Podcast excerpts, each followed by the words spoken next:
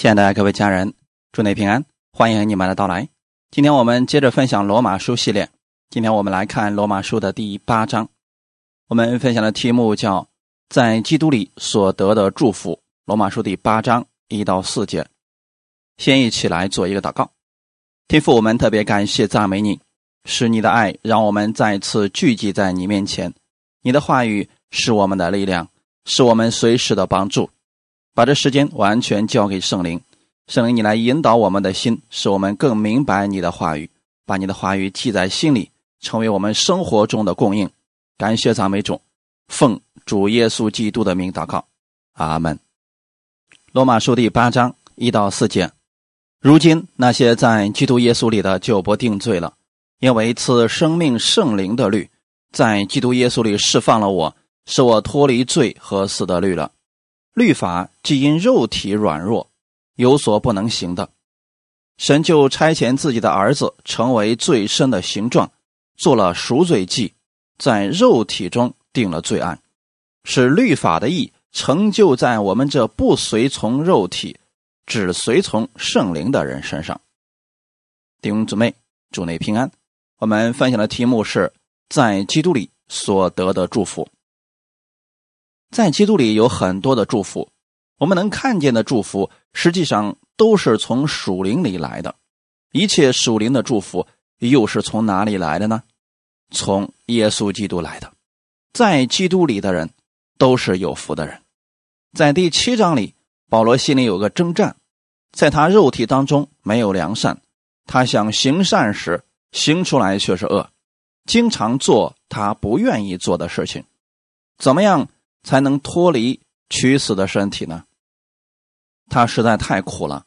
他觉得肉体中有两个律在征战，一个是律法，一个是圣灵；一个是属肉体的，一个是属圣灵的。这个征战经常让他失败，靠自己没有办法得胜。最后，他告诉我们：感谢神，靠着我们的主耶稣基督就能够脱离了。第八章。是接着第七章的内容说的。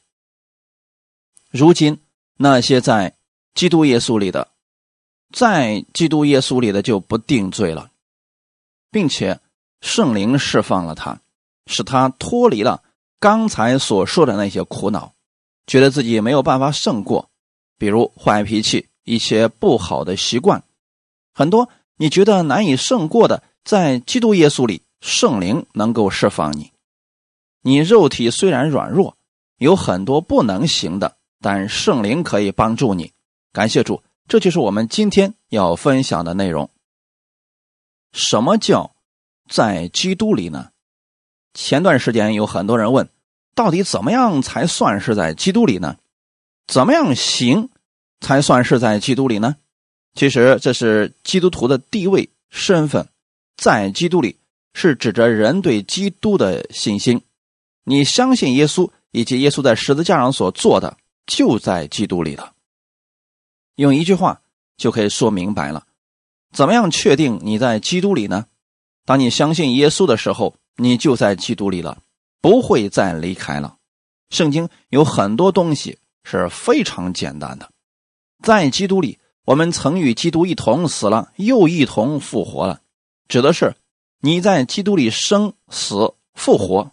基督就是你的代表，同时你也代表耶稣基督。耶稣现在是你的代理人，是你的中保，是你的代替者，也是你的主。你在他里面，他在你里面，这就是在基督里。当人相信耶稣基督的时候，就是与基督已经联合了，就在基督里了。在神看来。这人已经归到基督里了，而基督一切的祝福就在他的账上。相信耶稣的时候，神就把他放在基督里，这就是他的相信，是神认同他是与基督连接在一起的。我们是生活在基督里，神透过基督接纳我们，祝福我们。耶稣在世上生活是怎么样的状态呢？是什么样的身份呢？他是神的儿子，在凡事上都得胜了。在基督里，他是神的儿子，你也是神的儿子。基督在世上生活时是公义的，是神所爱的，你也是如此。在基督里的意思是，信徒每天行事为人都是与基督一起，他的话语就是我们的标准。有人问，某个事情我可不可以做呢？其实这有一个非常重要的标准，圣经上也许没有记载这件事情可不可以做。要记得，你做的时候是与基督在一起。如果觉得耶稣也是愿意做这样的事情，就可以去做。耶稣充满了恩典和真理，我们用耶稣的心做事就可以了。就是你把你的生命交给耶稣基督，与他连接在一起，这就是。你把他的信正确的活出来了，活出来的一定是正确的行为，都是人所喜悦的。耶稣基督在世上的行为，每天有很多人跟在他后面，乐意与他在一起，这也是基督徒应当有的行为。我们真正愿意把生命交给耶稣时，你就是真正相信的人。有人说。不知道我是不是真正相信的？有时候我相信，有时候信不了。我这样的人是不是在基督里呢？你愿意把你的一切交给耶稣的时候，你就是在他里面了，在基督里面行事为人，不随从我们的肉体，只随从圣灵。因为你在耶稣基督里，圣灵就住在你里面，帮助你规划你的人生，引导你前面的路。约翰福音十五章四到七节：你们要常在我里面，我也常在你们里面。枝子若不常在葡萄树上，自己就不能结果子。你们若不常在我里面，也是这样。我是葡萄树，你们是枝子。常在我里面的，我也常在他里面。这人就多结果子，因为离了我，你们就不能做什么。人。若不常在我里面，就像枝子丢在外面枯干，人拾起来扔在火里烧了。你们若常在我里面，我的话也常在你们里面。凡你们所愿意的，祈求就给你们成就。耶稣用一个非常形象的比喻告诉我们，怎么样才算是在基督里。我们就像葡萄树与枝子连接在一起一样。葡萄树是与枝子天天连接在一起，如果有一天没连接在一起，枝子就会枯萎。这就是我们的生命，我们的生命每天都需要与基督联合在一起。当枝子与葡萄树连接在一起时，枝子若上结果子，就需要每时每刻从葡萄树上支取供应。这也是我们今天要分享的主题。在基督里所得的祝福供应，每时每刻都在，就像你是葡萄枝子，从葡萄树而来的养分，无时无刻都在供应中。如果你有需要，就领受成为你自己的，你的生命就会发生改变，叶子便会长大，也会按时结果子。这就是我们所结的果子。耶稣告诉我们，我们要常在它里面。就像枝子常在葡萄树上一样，这是我们与基督的联合。我们需要在基督里面。有时候我们想靠自己的行为去做事的时候，做事很难，很容易失败。耶稣说：“因为你们离了我，就不能做什么。枝子离开葡萄树后，就失去力量和价值了。”耶稣说：“你们若常在我里面，我的话也常在你们里面。”怎么样才能领受基督更多的祝福呢？圣经上告诉我们说，天上地下所有的祝福都在基督里，而且在基督里都是阿门的，都是是的。无论这个祝福有多少，在基督里都是阿门的。我们常在它里面，让神的话语也常在你的里面。后面的应许马上就出来了：凡你们所愿意的，祈求。就给你们成就。第八节，你们多结果子，我父就因此得荣耀，你们也就是我的门徒了。怎么样让我们常常在基督里呢？就是要把基督的话语放在你心里。当你有问题时，马上向神祷告。神说：“凡你们所愿意的，祈求就给你们成就。”这是神给我们的应许，在基督里，人人都是有盼望的。你知道，神愿意把所有的祝福都倒在你身上。分享第一个祝福：神不再定你的罪了。为什么我们能得到神的祝福呢？人不必像旧约那样努力有好行为，努力遵守十诫，努力遵守神的话语。神的祝福才能临到。生命记二十八章里说：“你若遵行耶和华一切律例典章，这以下的福才会临到你身上。无论你走到哪里，这个福都要追随你，直追上你。但这个福是有条件的，就是说你要不断的努力，尽你最大的努力，尽心、尽性、尽意爱主你的神。”你要努力爱神，不管能不能做得到，要尽自己最大的努力去做。要努力爱人，爱人如己。如果你这样做了，祝福才会临到你身上。但若是你做不到这些，咒诅就会临到。生命记二十八章下半部分有三分之二都是咒诅的事情。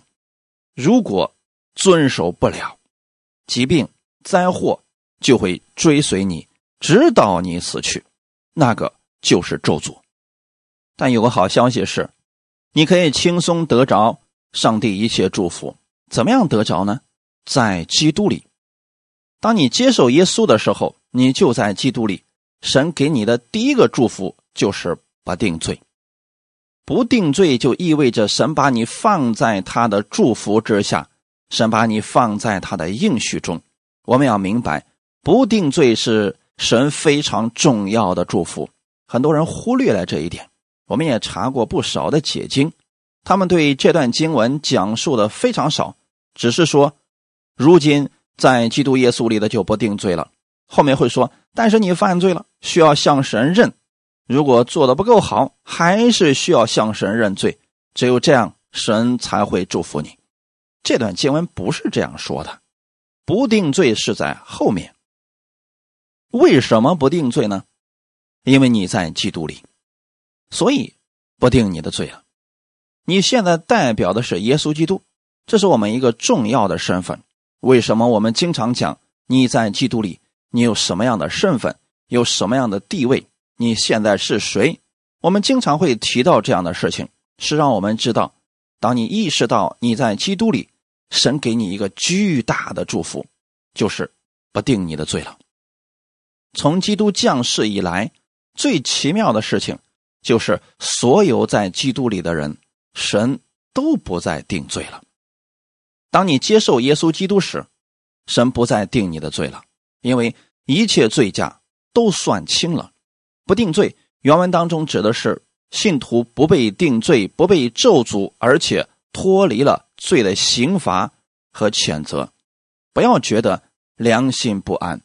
不要觉得你对不起神，不要觉得你不配，因着你是耶稣所赎买回来的，你可以得着神的一切祝福，因为你在基督里，神不再判你为罪人，神已经把你从死亡定罪中拯救出来，神称你为义人了。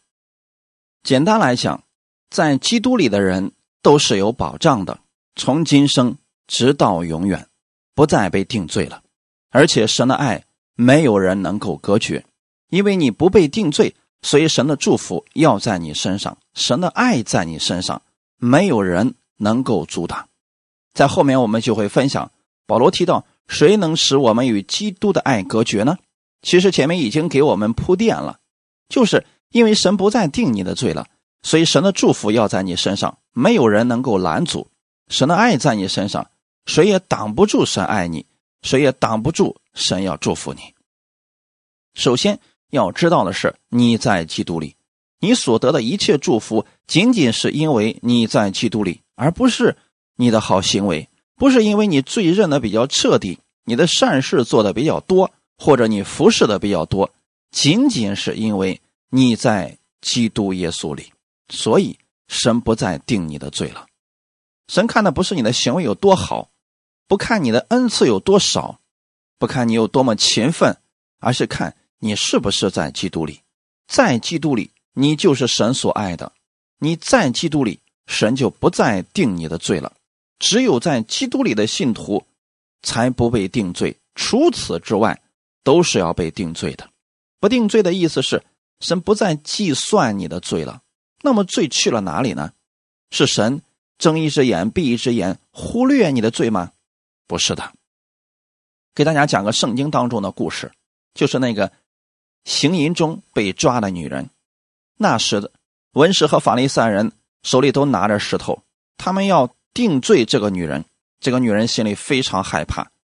因为她站在律法中，当她被带到耶稣面前，那群人离开以后，与他同在的不再是律法，而是耶稣基督。此时她是与耶稣在一起。耶稣问她：“妇人，那些定你罪的在哪里呢？”那个妇人说：“主啊，没有人。”他不再看到律法，看到的就是耶稣。耶稣就是恩典和真理。耶稣说：“我也不定你的罪。”耶稣不是说你犯罪没关系，我都当作没看见。耶稣从来没有说他这事情是正确的。这个女人自己也明白自己所做的是错的，但这个时候耶稣不定她的罪，让她在耶稣基督里。实际上有个隐形的交换在这里。耶稣之所以不定她的罪，是因为他把他所有的罪放在自己身上，把他的公义。赦免给了这个女人，就等于这个女人是在耶稣基督里，把她的生命放在耶稣身上，所以耶稣说：“我也不定你的罪，去吧，只是以后不要再犯罪了。”耶稣如何饶恕这个女人，也是如何饶恕你的。以前你是与律法在一起，放纵肉体，抵挡神；也许你是被人逼着到耶稣面前，也许你是被丢到耶稣面前。也许因为疾病的原因，不管什么原因，你来到耶稣面前，愿意相信耶稣，而耶稣看你就在他里面，他把你所有的罪放在自己身上，所以不再定你的罪了，一直到永永远远。分享第二个祝福：圣灵的律每天更新你。两个祝福，第一个是神不再定你的罪，第二个是在。基督耶稣里，圣灵的律每天都在更新你。第二节，因为此生命圣灵的律在基督耶稣里释放了我，使我脱离罪和死的律了。圣灵的工作是什么呢？切记，圣灵不是捆绑你，而是释放你。圣经上也特别告诉我们，主的灵在哪里，哪里就得以自由。那个灵指的就是圣灵。很多人对圣灵有错误的认识，会说。求圣灵光照我，使我知道我犯了什么罪，光照我隐而未现的罪，好悔改在你面前。听起来似乎很有道理，但这不是圣灵所做的工作。圣灵的工作是什么呢？那赐生命圣灵的律，首先是赐生命的律，在吕振中版的这段经文里边翻译成生命之灵的律，意思是赐生命的。生命在基督里，也许这个生命是能量，是爱，是喜乐，是和平，这些都是在基督里的，这是事实。而你恰恰就在这个律里，神已经将它写入宇宙定律中，命名为生命圣灵之律。和合本圣经提到赐生命圣灵的律，一个是圣灵的律，一个是律法，虽然都是律，但却不一样。律法的律是捆绑定罪，不断的指出你的错误，指出你的败坏；生命圣灵的律是不断的释放你，告诉你在基督里你是什么身份，不再定你的罪，称你是义人，让你意识到天国的美好，意识到天父的慈爱和恩典。圣灵每天都在更新你，让你认识到你的新身份，认识到你是新人，认识到。圣灵义军完全释放了你，基督的生命在你里面，每一天都在更新你的生命，每天都在释放你，使你脱离罪和死的律。很多时候，不小心我们就掉进律法思维中，自暴自弃，开始埋怨，觉得自己受了很多的委屈，身边的人怎么都不理解呢？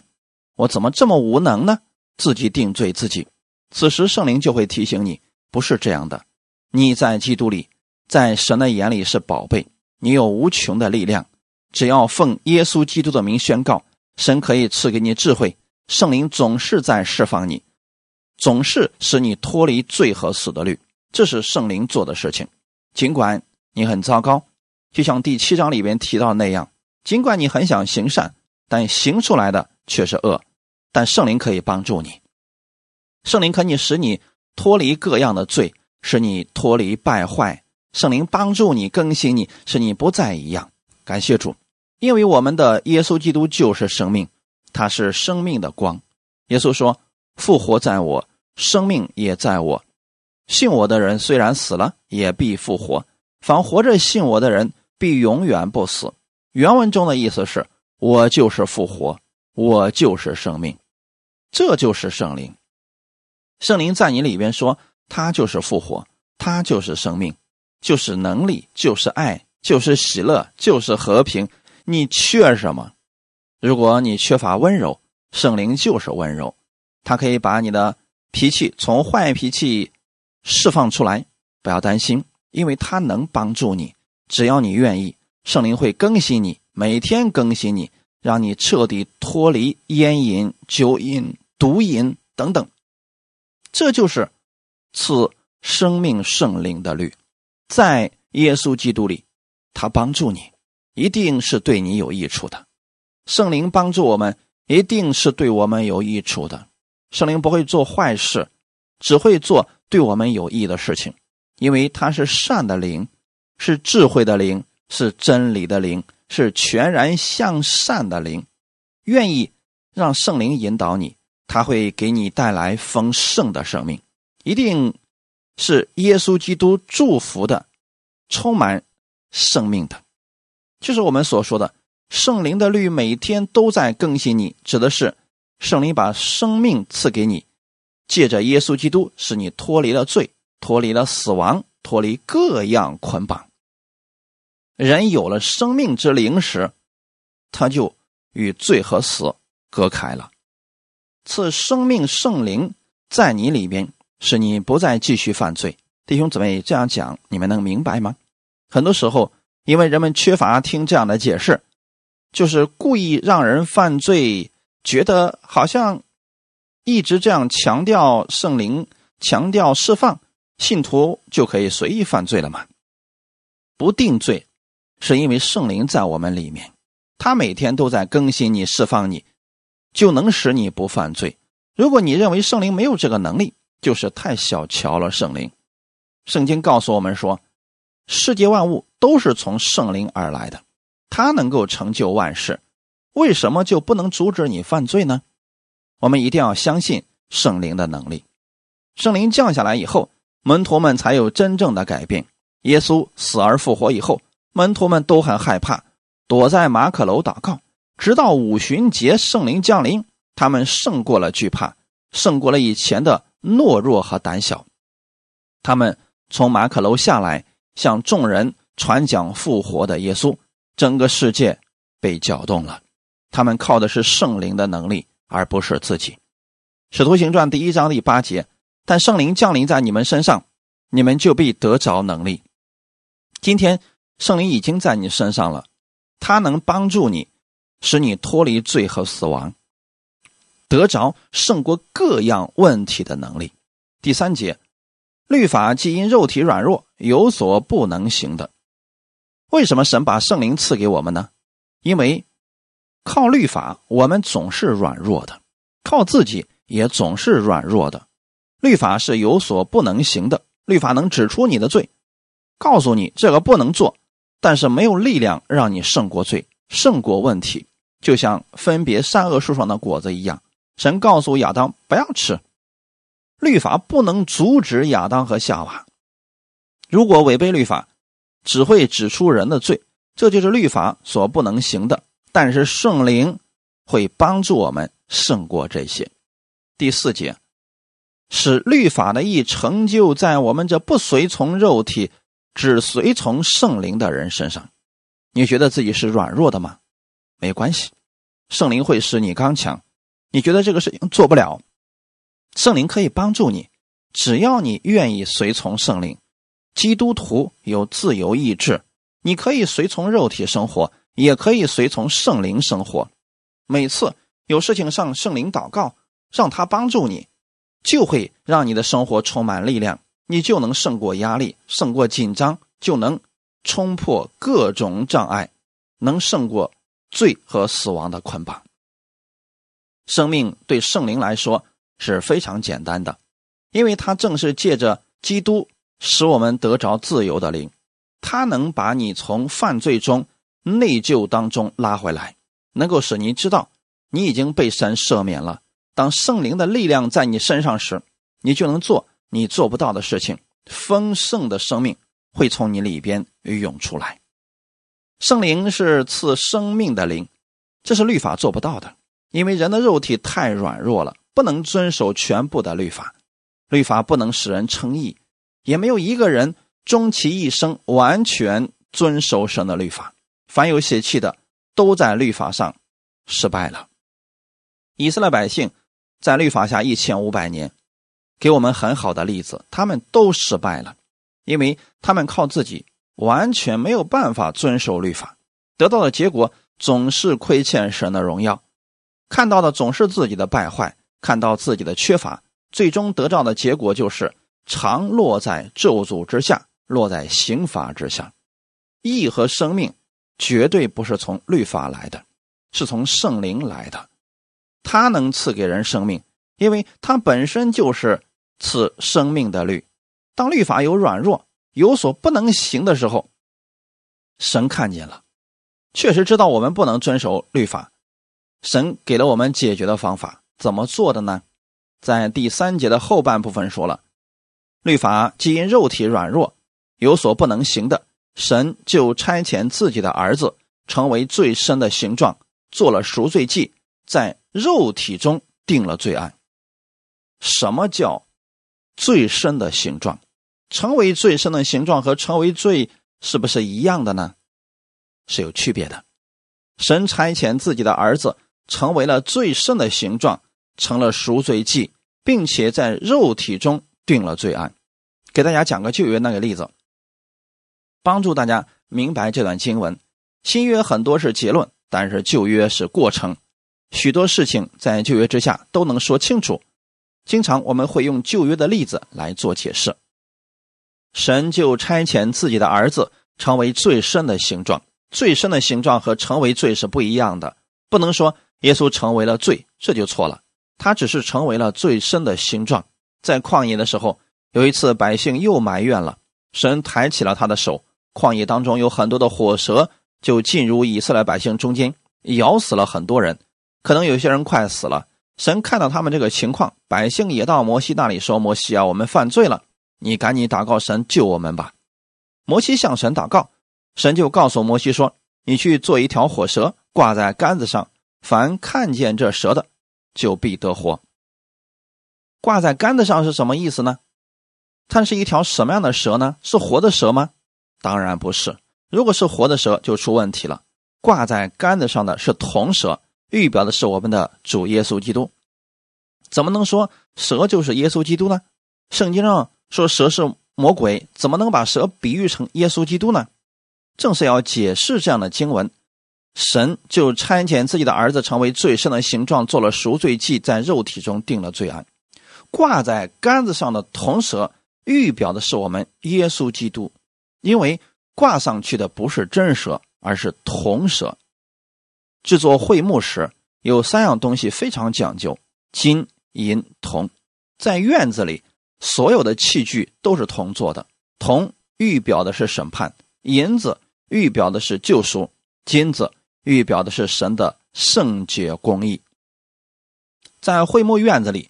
一切器具是铜做的。每一天有很多的寄生被杀死在铜坛上，那是审判人犯罪了，就要把祭物献在铜坛上。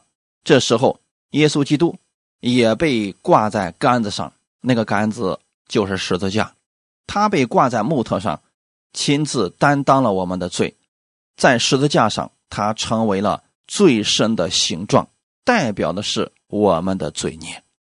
耶稣基督像铜蛇，但不是真正的蛇。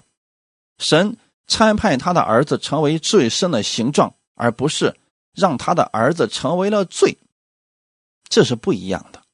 只是有最深的形状，只是有蛇的形状，但绝不是蛇。能理解了吗，弟兄姊妹？再次重复一下：神差遣自己的儿子成为了最深的形状，但不是让他成为了罪。摩西挂在杆子上的那条是铜蛇，是有蛇的形状，但不是蛇。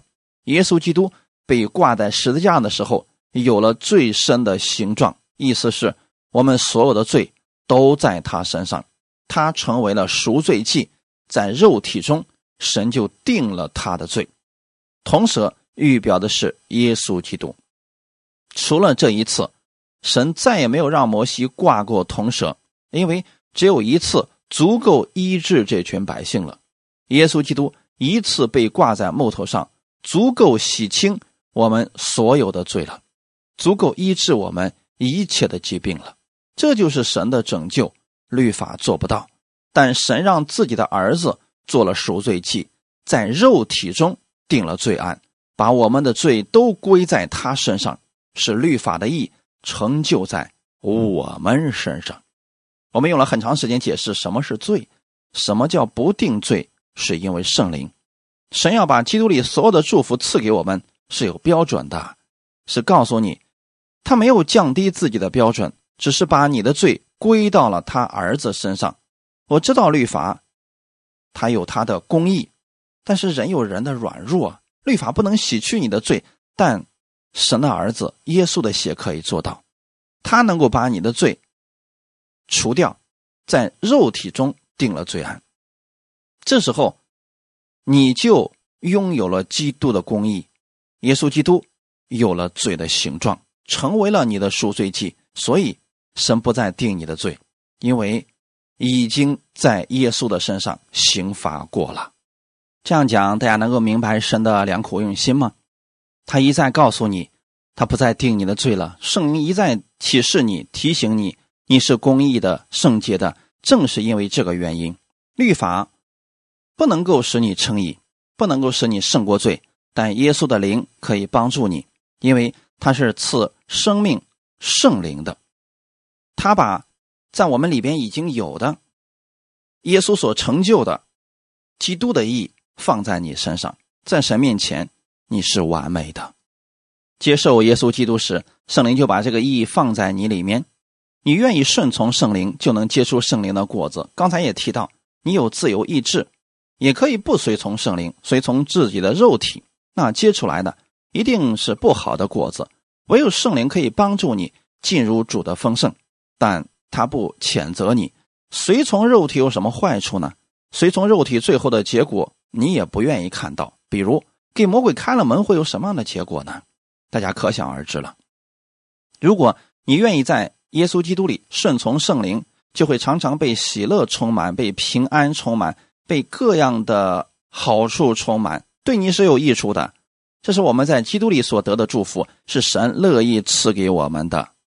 如果人信了耶稣还是愿意犯罪，你得到的一定是败坏、是死亡的果子。你可能被罪恶充满，被各种谴责充满，人人会讨厌你。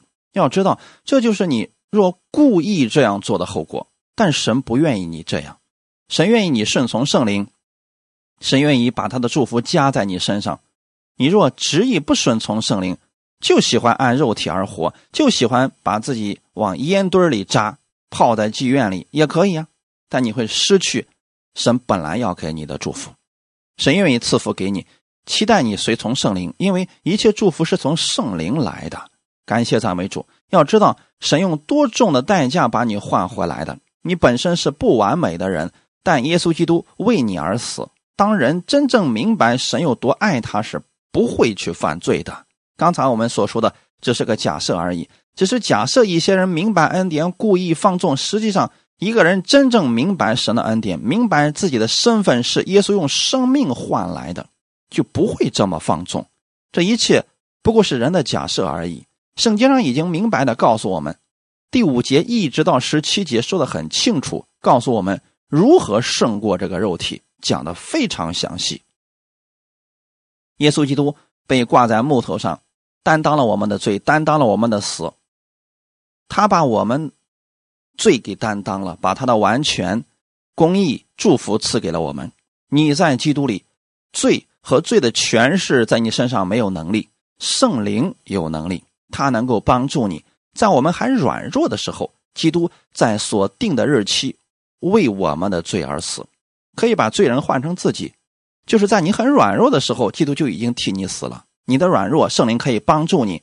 他为你受了咒诅，是为了你不再受咒诅；他为你被定罪，是希望你不再被定罪。也不要给自己定罪，也不要给别人定罪。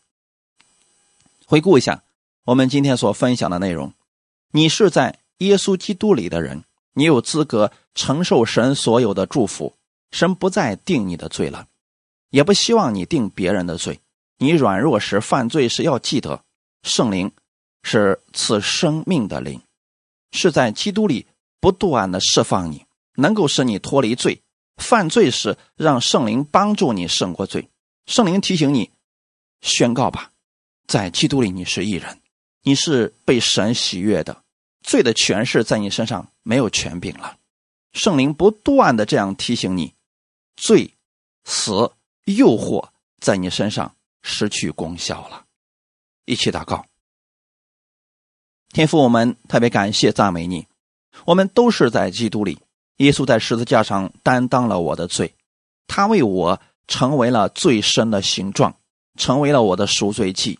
我已经被称义了。当基督在肉身中被定了罪案，神不再定我的罪了。主，我感谢你，让我每时每刻都想起基督为我所做的。他在十字架上为我成就的功，使我可以牢牢的待在基督里。我每天像葡萄枝子一样，不断的领受从神而来的供应，使我结出丰盛的果子。这果子连不信的人都会喜悦，是好行为，是温柔、节制、喜乐、良善。我相信圣灵的能力会帮助我胜过罪，他在我里面与我如影随形。